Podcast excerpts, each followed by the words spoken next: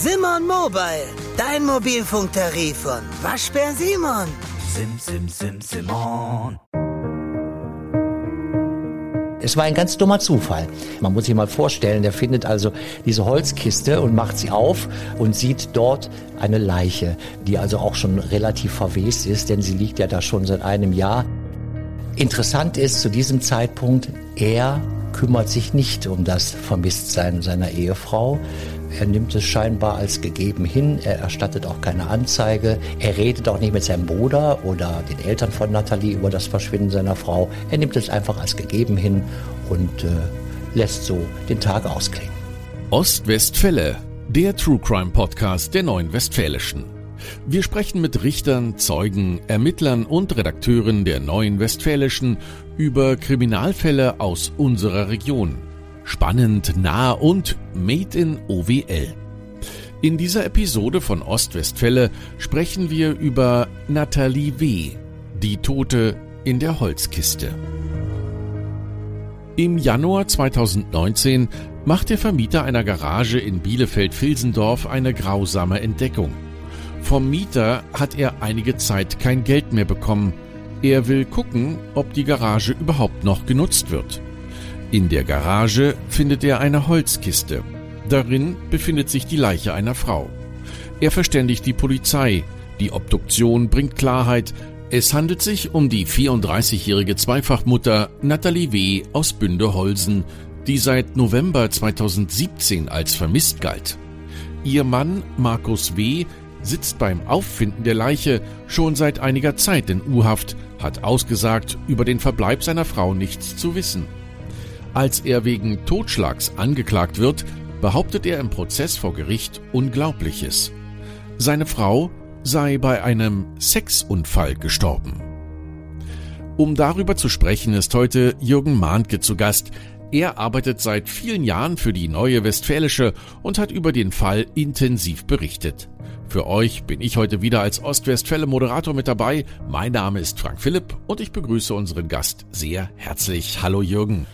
Ja, hallo. Äh, Freue mich, dass ich hier sein darf wieder. Und äh, ich glaube, wir haben heute einen Fall, der ganz vielen Menschen in Ostwestfalen unter die Haut gegangen ist. Jürgen, was ist dir vom Fall Nathalie W. ganz besonders im Gedächtnis geblieben?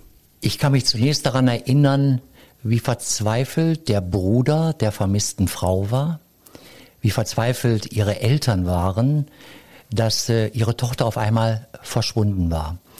Und äh, in ihrer Verzweiflung sind sie ja damals zur Polizei nach Herford gegangen äh, und haben dort Anzeige erstattet.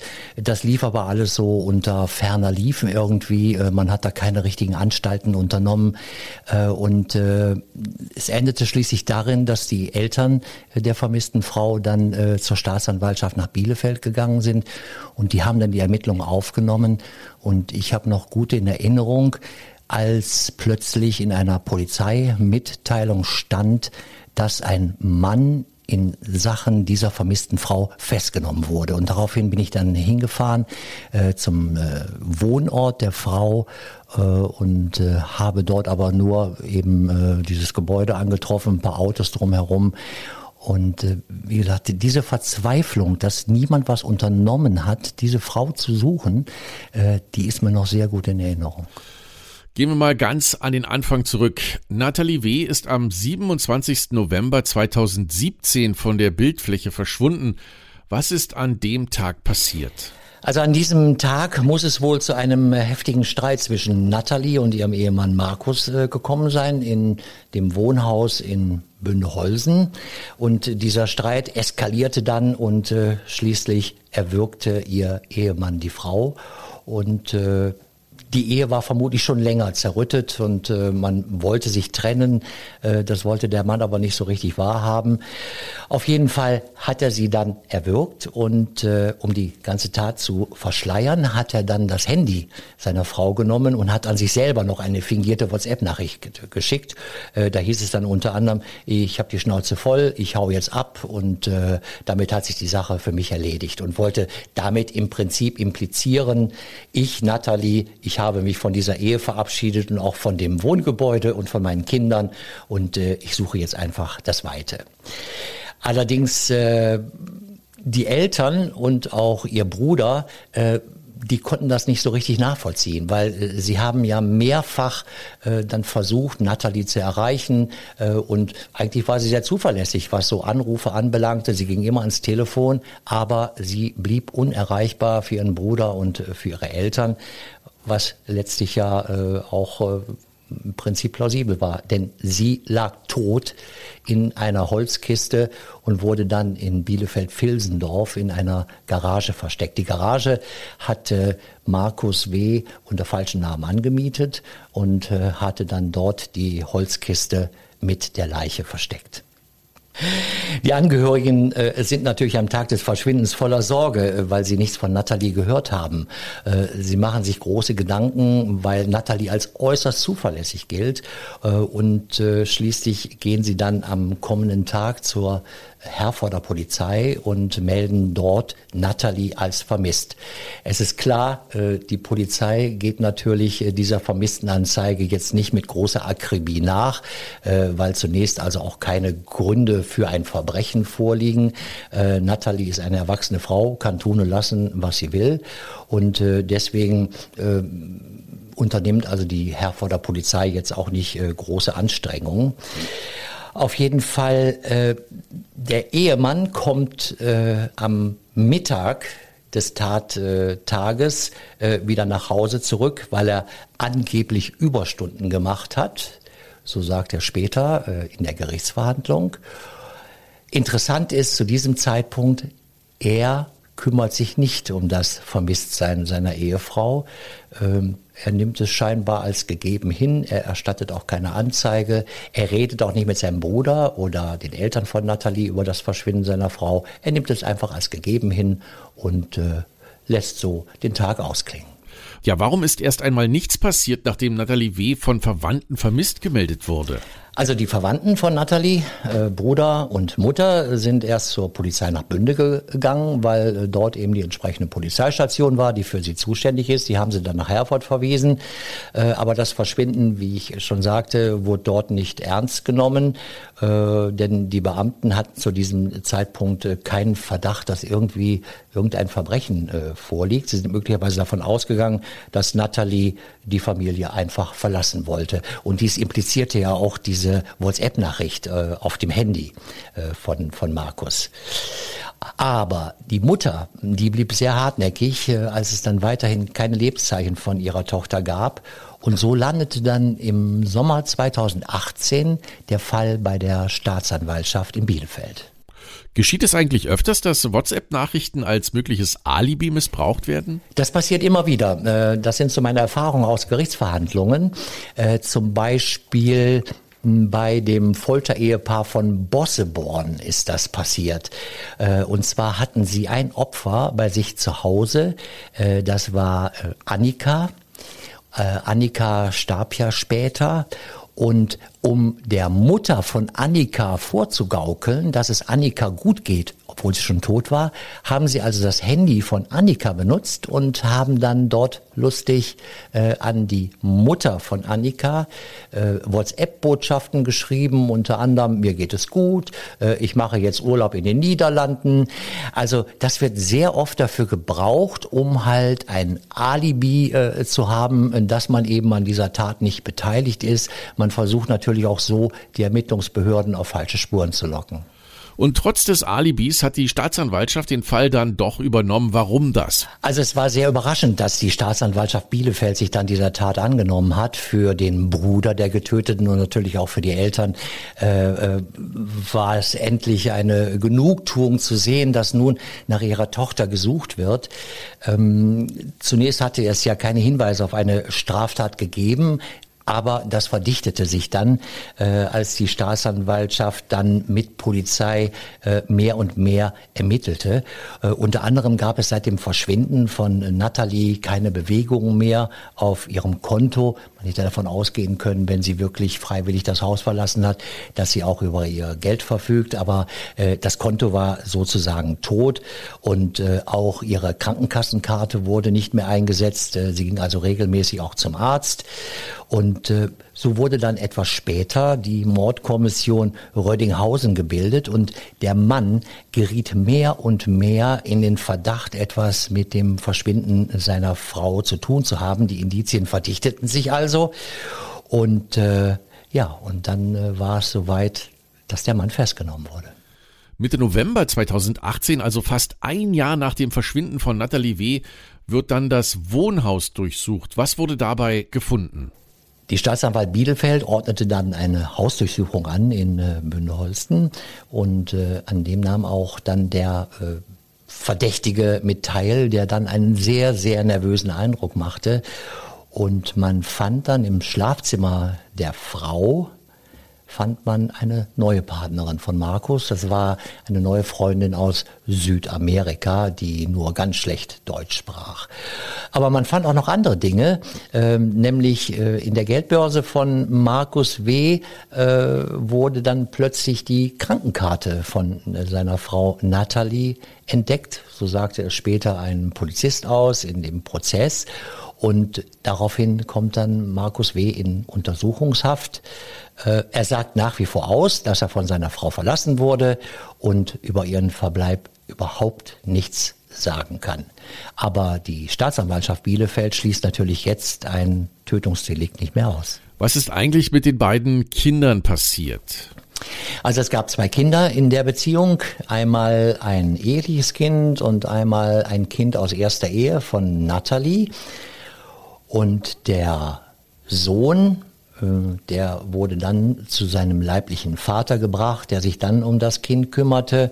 Und die gemeinsame Tochter von Markus und Natalie, die wurde vom Jugendamt dann in eine Pflegefamilie überwiesen, weil der Vater ja in U-Haft saß, was für ganz viel Ärger und äh, für ganz viel Unverständnis äh, beim Bruder der getöteten sorgte und auch bei den Großeltern, denn zu gerne hätten sie dieses Kind aufgenommen. Das war bereits ja schon die ganze Zeit bei ihnen gewesen äh, und sie haben es nicht verstanden, dass das Jugendamt äh, dieses kleine Mädchen nun aus ihrer Obhut herausreißt und in eine Pflegefamilie gibt. Das war wirklich sehr, sehr tragisch für den Bruder der Getöteten und auch für die Großeltern. Für die Kinder vermutlich auch. Für die Kinder vermutlich auch. Die Leiche von Nathalie W. wird dann in einer Garage in Bielefeld-Vilsendorf im Januar 2019 entdeckt. Wie kommt es dazu? Ich kann mich daran erinnern, dass wir von der Blaulichtredaktion sozusagen äh, im Januar 2019 die Mitteilung bekommen haben, dass es einen Polizeieinsatz gibt in Bielefeld-Vilsendorf. Äh, wir sind dann sofort dorthin gefahren und dort standen also reichlich Polizeiautos äh, an einer Garagenanlage. Dort waren also fünf Garagen auf der einen Seite, fünf Garagen auf der anderen Seite, in der Mitte der Parkplatz und äh, eine Garage äh, nahm gerade die Ermittlungsbehörde in Augenschein und auf Nachfragen äh, erfuhren wir dann, dass in dieser Garage eine Holzkiste mit einer Leiche entdeckt wurde. Wie sind die äh, Ermittlungsbehörden jetzt auf diese Garage gekommen? Äh, es war ein ganz dummer Zufall, ähm, denn Markus W. hatte ja die Garage angemietet, damals unter falschem Namen, hatte also diese Kiste gefüllt mit der Leiche seiner Frau und hat diese Kiste dann in die Garage gebracht. Äh, dort stand auch noch ein Auto drin und vorne vor der Fronthaube war dann die Kiste deponiert. Ähm, Markus W. zahlte auch regelmäßig die Miete an den Garagenvermieter. Doch als er dann in Untersuchungshaft kam, äh, blieb die Mietzahlung aus.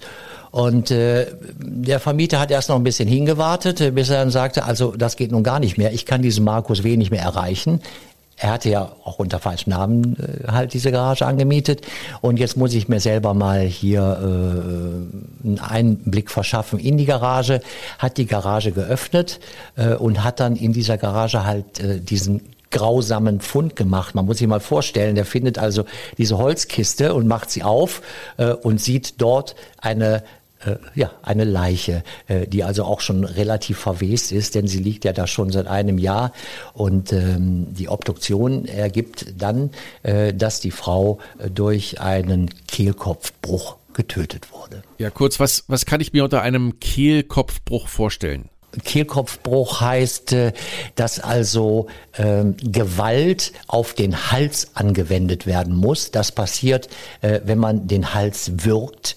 Und wenn man den Hals dann so stark wirkt, äh, dann bricht dabei auch der Kehlkopf, weil der Kehlkopf sitzt ja vorne in der Mitte des Halses. Und wenn man also beide Hände umschließt und kräftig zudrückt und so kräftig zudrückt, Markus W. war schon ein stämmiger Bursche und so heftig zudrückt, dann bricht der Kehlkopf und dann äh, versagt natürlich auch äh, schnell halt äh, das Herz. Äh, es gibt keinen Atem mehr und äh, so ist die Frau damals gestorben, eben durch Erwürgen.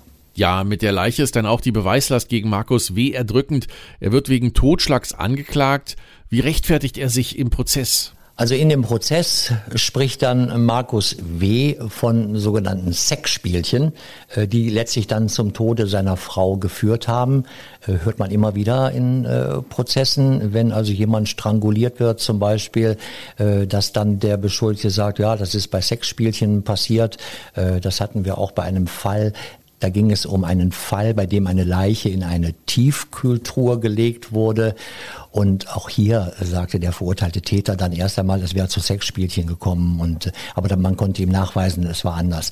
Und so hat sich eben auch äh, Markus W. vor Gericht eingelassen und sagte, es wären also Sexspielchen gewesen. Äh, seine Frau hätte also nur so zum Höhepunkt kommen können, äh, wenn er sie mit einem Gürtel halt würgte und ihr sozusagen die Luft abdrehte. das hätte seine Frau ganz toll gefunden. Und dieses Sexspielchen die wären dann leider etwas aus dem Ruder gelaufen und äh, äh, somit wäre dann seine Frau plötzlich tot gewesen. Und er habe Angst gehabt, dass ihm die Tötung seiner Frau zur Last gelegt wird. Und aus dem Grunde habe er sie dann in einer Garage erstmal versteckt und äh, habe gehofft, dass so Gras über die gesamte Sache wächst. Wahnsinn. Nerven muss man haben. Verwandte und Freunde waren ja auch beim Prozess dabei, haben zugehört. Wie war das für Sie, diese Unfallgeschichte zu hören? Für die Verwandten, für die Großeltern, für den Bruder äh, war das natürlich äh, eine Botschaft, die sie überhaupt nicht ertragen konnten. Äh, sie waren konsterniert, wussten sie doch um die Beziehung äh, des äh, Ehepaars, eigentlich der, der gescheiterten Ehe. Und äh, sie konnten sich gar nicht vorstellen, dass es am Tattag, an dem Vormittag noch einmal zu Sex gekommen sei zwischen den beiden. Die Verwandten sagten aus, dass es zwischen Markus und seiner Frau bereits länger Streit gegeben hätte.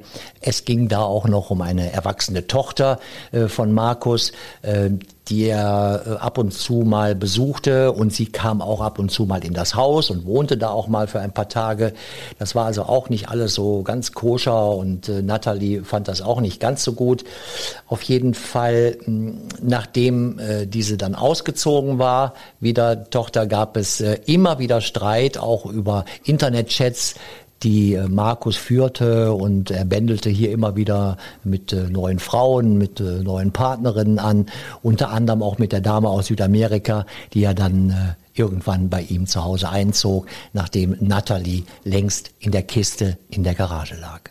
Da drängt sich noch folgende Frage auf. Wie war die Ehe zwischen Natalie W. und Markus W. vor dem Verschwinden bzw. der Tötung?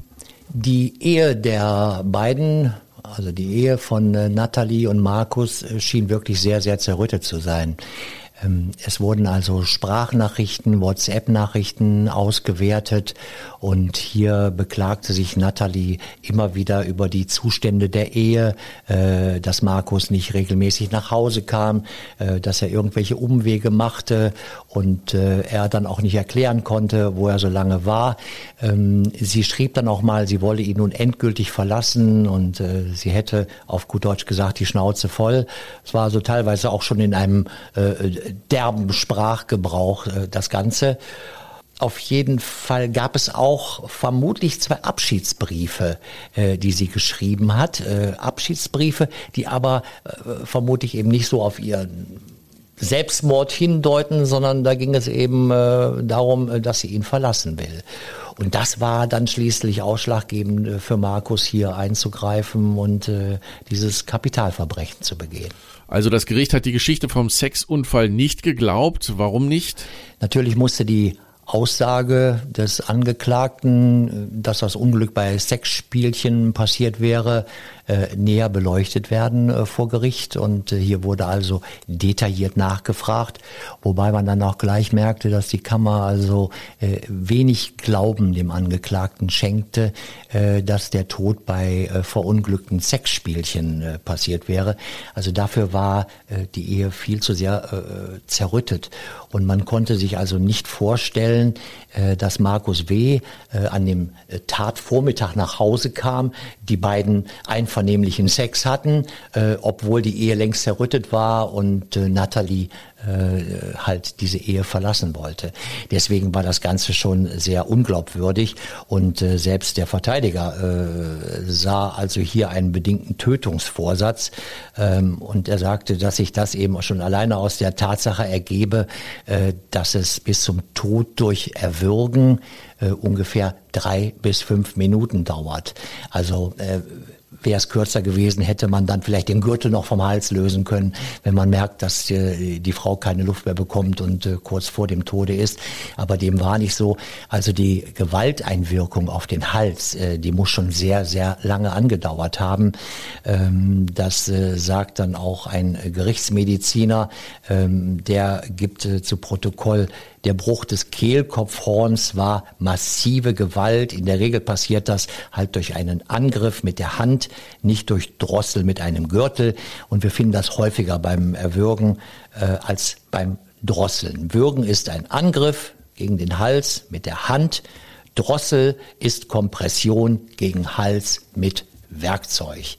Und ähm, damit äh, war eigentlich dieses Argument äh, Sexspielchen äh, vom Tisch. Ähm, die Verwandten, der Bruder, äh, die Großeltern der Kinder, die Eltern, äh, die waren natürlich, ähm, ja, die waren wenig gefasst, weil es ging hier um, um ihre Tochter, äh, die für sie plötzlich in eine Situation hineingezogen wurde, äh, die sie gar nicht für möglich hielten. Und äh, dann so diese perfide Entschuldigung, es wären Sexspielchen gewesen, also beide wären im Prinzip ähm, schuld gewesen an dem Tod. Äh, das wollten sie nicht glauben, mochten sie nicht glauben und letztlich glaubte das Gericht auch nicht. Wie fällt dann die Strafe für Markus W. aus? Sagen wir mal so, der gemeine Gerichtssaalbesucher, der sagt natürlich, muss lebenslang geben. Ähm, da hat ein Mann seine Frau ermordet und äh, das heißt lebenslange Strafe. Aber Markus W. wurde letztlich nur zu zehn Jahren Haft verurteilt, nicht wegen Mordes, sondern wegen Totschlags. In der Erklärung äh, des Gerichtes zum Sexunfall äh, wurde dann auch nochmal angesprochen die Aussage und die Begründung für den Tod durch Markus W. heißt Sexspiele, dass das eine Verächtlichmachung des Opfers gewesen sei und damit strafverschärfend sei. Also ähm, hätte der Angeklagte gestanden und hätte also nicht diese perfide Entschuldigung gebraucht, wäre er vermutlich sogar noch mit weniger Strafe Haftstrafe davongekommen. Aber so äh, hat halt diese perfide Aussage den Richter veranlasst, halt zehn Jahre auszusprechen äh, wegen Totschlags. Die Verteidigung ist dann in Revision gegangen und der Bundesgerichtshof urteilte, dass die Strafe zu hoch ist. Die Erklärung des angeblichen Sexunfalls war als Verteidigung zulässig und habe nicht dazu gedient, das Opfer herabzuwürdigen. Also es ist manchmal interessant. Man, man darf nicht von, von seinen eigenen Überlegungen und, und von einem Gerechtigkeitsgefühl ausgehen, sondern es geht hier ganz klar immer nach Beweisen, nach Schuld, nach äh, Alibi, nach Indizien. Und in dem Fall war also äh, dieses Argument, es war ein Sexspielchen, seitens des Angeklagten äh, halt irgendwo jetzt nicht als äh, straferhöhend zu bemessen. Das hat halt der Bundesgerichtshof moniert. Und äh, damit äh, ging der ganze Fall äh, noch einmal an das Landgericht Bielefeld. Und die mussten also hinsichtlich der Höhe der Strafe noch einmal neu verhandeln und entscheiden. Und äh, die Strafe wurde dann schließlich um ein halbes Jahr auf neuneinhalb Jahre Haftstrafe gesetzt.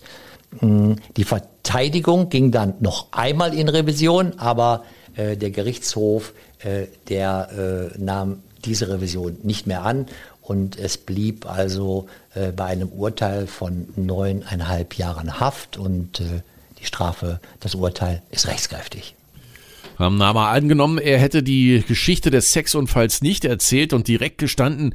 Wie wäre dann eigentlich die Strafe ausgefallen?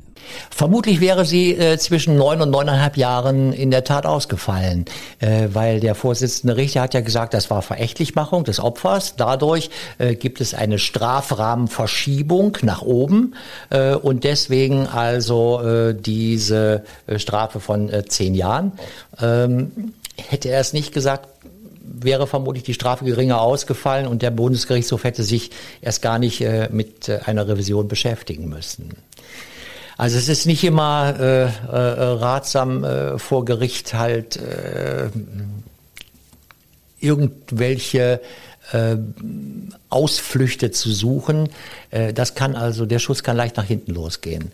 Äh, oft hilft also, äh, das hat die Vergangenheit gelehrt, ein Geständnis, ein klares Geständnis. Äh, dadurch wird dem Gericht natürlich viel Arbeit erspart, äh, viel Zeit erspart. Äh, und ähm, wenn jemand also seine Schuld eingesteht, kann er eigentlich damit rechnen, dass er immer am unteren Ende des Strafmaßes landet, auf gar keinen Fall am oberen Ende. Ja, Jürgen, du bist ja schon seit einigen Jahren Gerichts- und Blaulichtreporter. Was macht diesen Fall hier so besonders? Den Fall macht besonders, dass es hier um einen vermissten Fall geht, äh, den die Polizei erstmal äh, nicht akribisch bearbeitet, weil es eigentlich auch nicht ihre Arbeit ist. Äh, es, es geht hier, es verschwindet eine volljährige Frau, äh, die kann tun und lassen, was sie will. Und äh, das war so in diesem Fall. Die Frau war weg. Äh, und äh, Einzigartig an diesem Fall war, äh, dass die Großeltern und auch der Bruder nicht nachgegeben haben. Die hatten gleich das Gefühl, hier muss ein Unglück passiert sein, ein furchtbares Unglück äh, zum Nachteil ihrer äh, Schwester bzw. ihres Kindes. Die haben nicht locker gelassen. Äh, die Mutter hat, ich weiß nicht wie oft, an die Staatsanwaltschaft nach Bielefeld geschrieben, bis die dann endlich eingegriffen hat. Also äh, es dauert immer eine Zeit, äh, bis halt die Staatsanwaltschaft beginnt zu ermitteln, nämlich dann, wenn sie meint, dass ein Verbrechen hinter diesem Verschwinden liegt. Und was, was mich eben beeindruckt hat, ist dieses Nicht-Nachlassen der Eltern und auch des Bruders, äh, weil ihnen klar war, äh, dass hier äh, ein furchtbares äh, Verbrechen passiert sein muss. Äh, was auch bei mir hängen geblieben ist, äh, ist dieses perfide, empathielose Verhalten des Verurteilten, der ja fast ein Jahr lang äh, seine Frau in irgendeiner Holzkiste in einer Garage weiß, äh, die da also nun äh, vor sich hin verwest und der aber äh, keine Anstalten macht, äh, in irgendeiner Art und Weise nun äh, seine Tat ja zu, zu gestehen, zu, zu regulieren oder so. Nein, im Gegenteil. er findet eine neue Freundin aus Südamerika und er geht eigentlich äh, einem ganz äh, normalen Leben nach wie, bis, wie bisher. Äh, das, das äh, ist eigentlich auch immer das Faszinierende, dass, äh, dass diese Verurteilten ja, so wenig Empathie zeigen und dass sie eigentlich mit so einer Straftat auch leben können. Dass sie also ihr Leben ganz normal weiterführen, äh, als wäre nichts geschehen.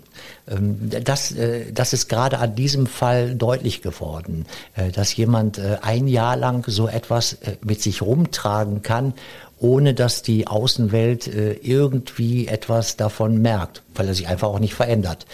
Bis auf Bruder und bis auf die äh, Eltern, äh, die natürlich äh, das Gefühl haben äh, für, für äh, diese Tat und, und äh, auch äh, die, die Verbindung haben äh, zu, zu äh, Natalie äh, und, und die gleich im Gefühl haben, da muss was passiert sein. Also das, das war schon das Interessante äh, an diesem Fall äh, Natalie, äh, dass sie ein Jahr unentdeckt blieb und dass ein Jahr im Prinzip auch der Täter äh, frei und einfach ohne irgendwelche ähm, Auswirkungen äh, herumlaufen konnte. Markus W. wird noch einige Jahre hinter Gitter sitzen. Er hat seine eigene Frau erwürgt und ihre Leiche in einer Holzkiste versteckt gehalten.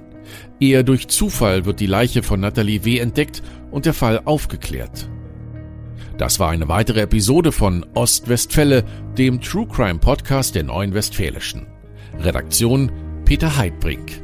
Weitere packende Kriminalfälle aus unserer Region auch jederzeit auf nw.de und in der NW Plus App in der Serie OWL Crime. Wenn ihr Fragen, Kritik und Anregungen habt, dann schreibt uns gern eine Mail an podcast.nw.de. Mein Name ist Frank Philipp. Bis bald.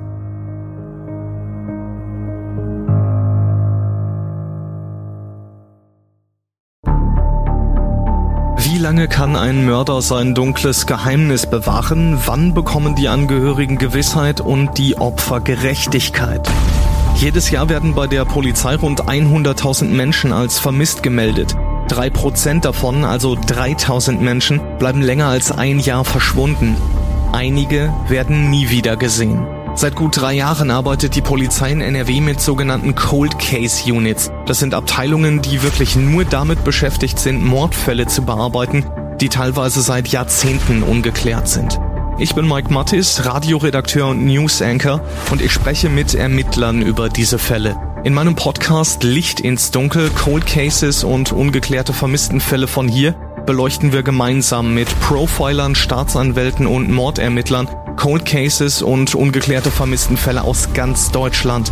Immer in der Hoffnung, dass Angehörige endlich Gewissheit und die Opfer Gerechtigkeit bekommen.